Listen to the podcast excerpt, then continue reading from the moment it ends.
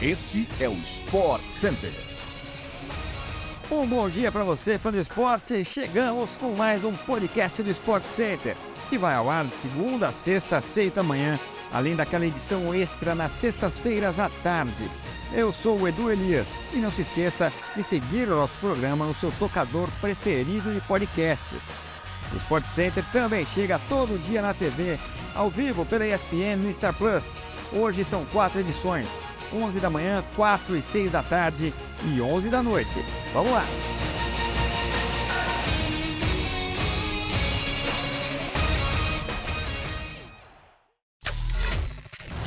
A expectativa era grande e Barcelona e Manchester United entregaram. Foi um jogaço no Camp Nou nesta quinta-feira, com resultado final de 2 a 2 pela segunda fase da Liga Europa. O primeiro tempo foi intenso, mas sem gols. No segundo, Marcos Alonso abriu o placar aos 4 minutos para o Barcelona. Rashford empatou pouco depois. Koundé fez gol contra aos 13 e Rafinha igualou para o Barça aos 30. Cada time teve 18 finalizações. O jogo de volta será na quinta-feira da semana que vem, dia 23 de fevereiro, agora em Old Trafford. Rafinha talvez tenha feito seu melhor jogo oficial pelo Barcelona desde que chegou ao clube. Driblou, acertou alguns passes e lançamentos, chutou em gol, deu assistência para o gol de Marcos Alonso e ainda fez o dele, o Salvador. Mas o atacante brasileiro saiu de campo extremamente irritado ao ser substituído pelo técnico Xavi Hernandes aos 37 do segundo tempo. O técnico Xavi disse que isso é normal para o futebol.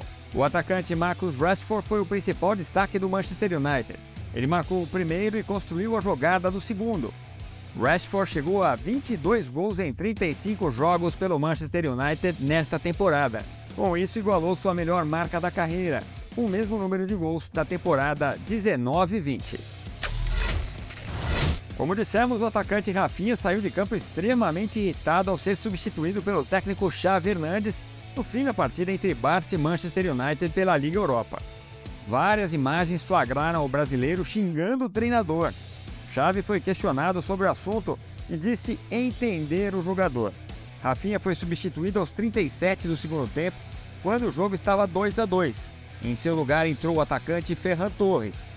Rafinha foi o destaque do Barça na partida. Além de bons dribles, passes e lançamentos, deu assistência para o gol do Marcos Alonso. Com esse empate com o Manchester United, Rafinha chegou a 31 jogos oficiais disputados pelo Barcelona nesta temporada. Ele foi titular em 19 e reserva em 12, com média de 53,8 minutos em campo. O atacante soma 9 gols e 7 assistências na temporada 22-23. Campeão sul-americano sub-20, o técnico Ramon Menezes já realizou a primeira reunião como treinador interino da seleção principal. Ele vai convocar no início de março e recebeu informações sobre o banco de dados herdado da comissão técnica de Tite. A equipe de dois analistas de desempenho e com o fisiologista do ex-treinador da seleção mantém quadro fixo com cerca de 50 jogadores analisados semanalmente. Este número é flexível e pode diminuir, aumentar e mudar nomes de acordo com reavaliações por convocação. O grupo de Tite se dividia para avaliar jogos, lesões, aspectos técnicos, táticos e físicos.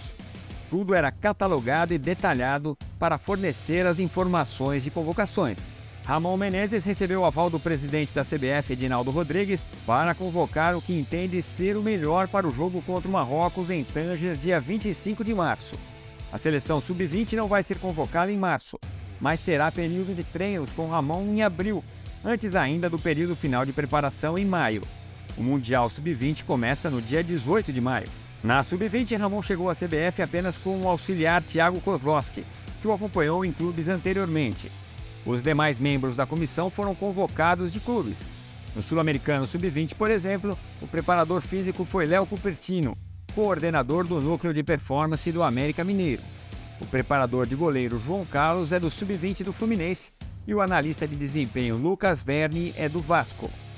Ramon terá que formar sua comissão técnica para a próxima data FIFA, enquanto a CBF segue com esforços para contratar um novo treinador. O nome dos sonhos é Carlo Ancelotti, do Real Madrid. O presidente da CBF autorizou Ramon a escolher os nomes com quem vai trabalhar em março. Permanecem na CBF da equipe técnica de Tite apenas três pessoas: os analistas de desempenho Tomás Araújo e Bruno Baquete e o fisiologista Guilherme Passos. O núcleo de seleções funciona todo no segundo andar da CBF, com salas próximas ao departamento. Desde os tempos de Tite, já havia boa integração para a troca de informações de jovens jogadores. Após os acontecimentos do último clássico entre Cruzeiro e Atlético, Ronaldo se pronunciou a respeito dos incidentes envolvendo as torcidas rivais. Em live na tarde desta quinta-feira, o ex-jogador e gestor da SAF Cruzeirense disse que irá propor que os futuros clássicos do Campeonato Brasileiro tenham torcida única. O gestor do Cruzeiro falou mais sobre os acontecimentos do clássico de segunda passada pelo Campeonato Mineiro. O jogo terminou com placar de 1 a 1 e ficou marcado por arremessos de objetos e bombas no gramado. Ronaldo disse que ficou entristecido com o comportamento de parte da torcida cruzeirense. O fã de esporte também acompanha na programação da ESPN pelo Star Plus